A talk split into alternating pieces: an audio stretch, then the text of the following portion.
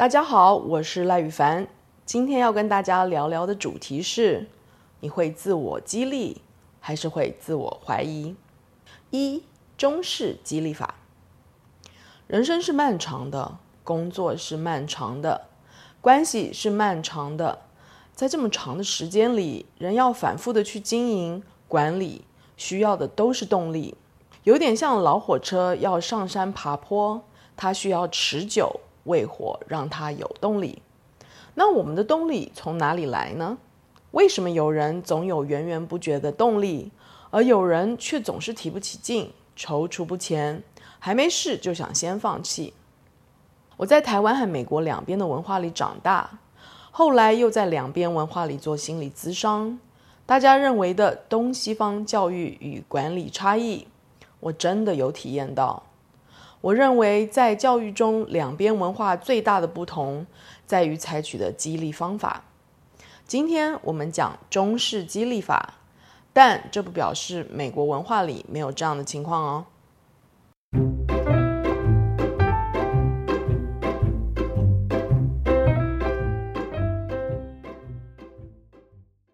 嘲讽和贬低的方法来激励。不知道是不是中国孩子比较容易大头症，所以大家都觉得孩子不能夸，一夸就会骄傲。孩子做得好不敢夸，就直接贬低，然后这就演变成了：既然不能用鼓励的方法来激励，因为一鼓励就会大头，那它的相反就是以嘲讽和贬低的方法来激励。这样的教育方法长大的人，可能演变成几种习惯。一好胜心强，人被贬低久了，很自然会出现反弹的心情。你越说我不行，我就偏要证明给你看我行，这就形成了好胜心。如果他成功的证明了自己行，那麻烦反而来了，因为现在他已经搞不清楚他是真的喜欢做这些事，还是他只是要证明自己行。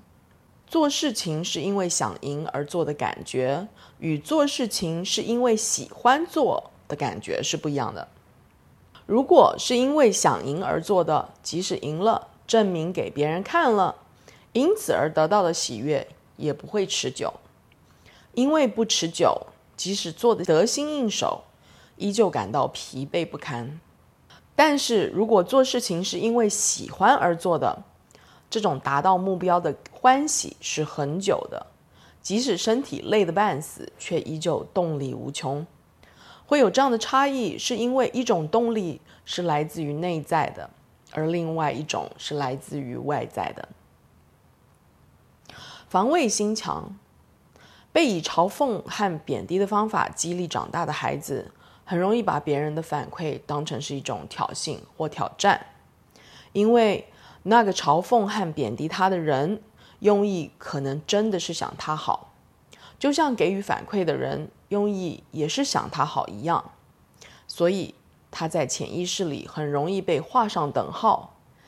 既然嘲讽和贬低是为了要挑战我去证明自己，那你现在跟我说我哪里可以改进，必定也是在挑战我。人如果因此有防卫心，那他。会因为难以接受反馈而影响工作或人际关系，比如说像我的老公就是这样子的人，所以跟他说我想要你改进什么地方是一件非常累的事情，因为他都一定先会把你跟他说的话当做成是挑战他，所以就很累。但是慢慢慢慢的，他开始有这样子的意识，所以现在比较好一点了。三，容易自我怀疑。由于嘲讽和贬低的激励言语都是充满着怀疑，你行吗？你做得到吗？你够聪明吗？你做得够快吗？你可以吗？人从小听多了，这就是他学起来跟自己的对话时所用的词汇。所以，只要一面临不确定，这些声音就会从脑子里响起。就容易开始自我怀疑，自我怀疑跟自我检讨是不同的。自我检讨是可以客观地看清楚环境和条件，而做自我修正。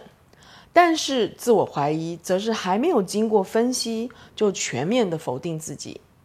当人全面的否定自己时，能够很轻易的瘫痪自己。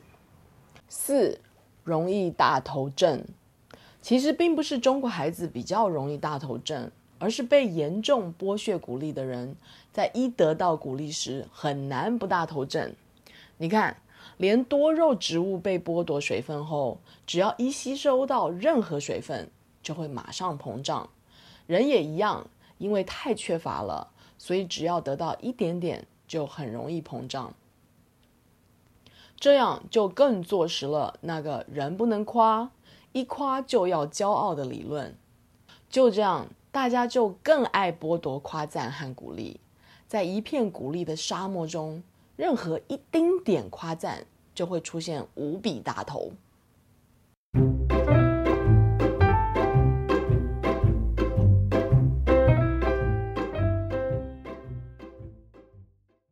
用比较方式来激励。除了嘲讽、贬低被用来激励外，中国文化也很喜欢用比较的方法来激励。你看，你哥考那么好，你看，你弟薪水那么高，你看那个谁谁谁一学就会，从不犯错。你会问：难道西方人不比较吗？其实西方人是会比较的，因为比较确实是一个很有效的激励方法。但西方人的比较不是贬低一方去抬高另一方，他是把榜样挑出来鼓励，然后说：“你们人人能如此。”因为对比较式激励的看法不同，所以可能会架设不同的激励机制。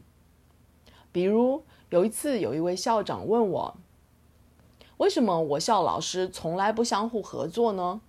一个很会教数学的老师，从来不与其他老师交流，他是怎么创造一般一般的好成绩？各科都有这个现象。我问校长，他们是如何奖励老师的？他说，考最好的那班，老师有年终奖金。我问，那只有最好的那班才有吗？其他都没有吗？他点点头，我笑了起来，因为标准是只有打败所有的人，那个人才可以得到鼓励。那个老师哪里可能会传授他的教学技巧呢？他又不笨。要是人家打败他呢？所以这一条奖励的线是画在最好和其他人的中间，而最好的只能有一个，其他的都不够好。我后来在美国遇见了一个车行老板，他的车行销售永远是全国第一名。我问他，他是如何鼓励他的销售员？他说，不同的销售额标准，只要达到了，通通有奖。所以，假设销售额有 A、B、C、D，D 是最高阶的。如果人人都跨过去，那就人人有奖，因为大家不是跟对方比。而是跟标准比，所以不需要打败对方才能有奖。因此，大家就按自己的长处发展出强项，然后他们相互支援合作。今天你帮帮我，明天我帮帮你。在一个家庭里也一样，如果父母将子女相互比较，贬低一方以抬高另一方，什么是乖，什么是好的标准，如此狭隘。你必须要是医生、律师、工程师，要赚这么多钱才是好。那么有一些孩子是永远不可能达到标准，哪有可能人人都爱当医生、律师、工程师啦？哪有可能人人都爱赚那么多钱啦？不止如此，人很难被用来与自己比较的人合作互助，因此这样的家庭兄弟姐妹间。很难团结，早一点的还可能互相竞争残杀。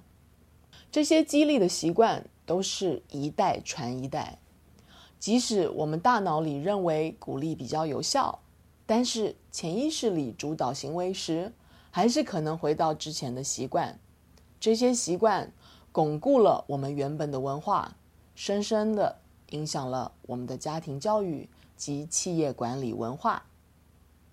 下一次，我们来谈谈西方的激励习惯。如果你发现自己无法激励自己，却有很容易自我怀疑的问题，那推荐我的书《情绪界限：孩子人生必备的竞争力》，现在也有电子书喽。以上就是今天的 Podcast。如果想查询关于我的书的资讯或更多消息，也欢迎你到赖宇凡官方网站 saralye.com，s a r a l y e 点 c o m。那我们下次聊喽，拜拜。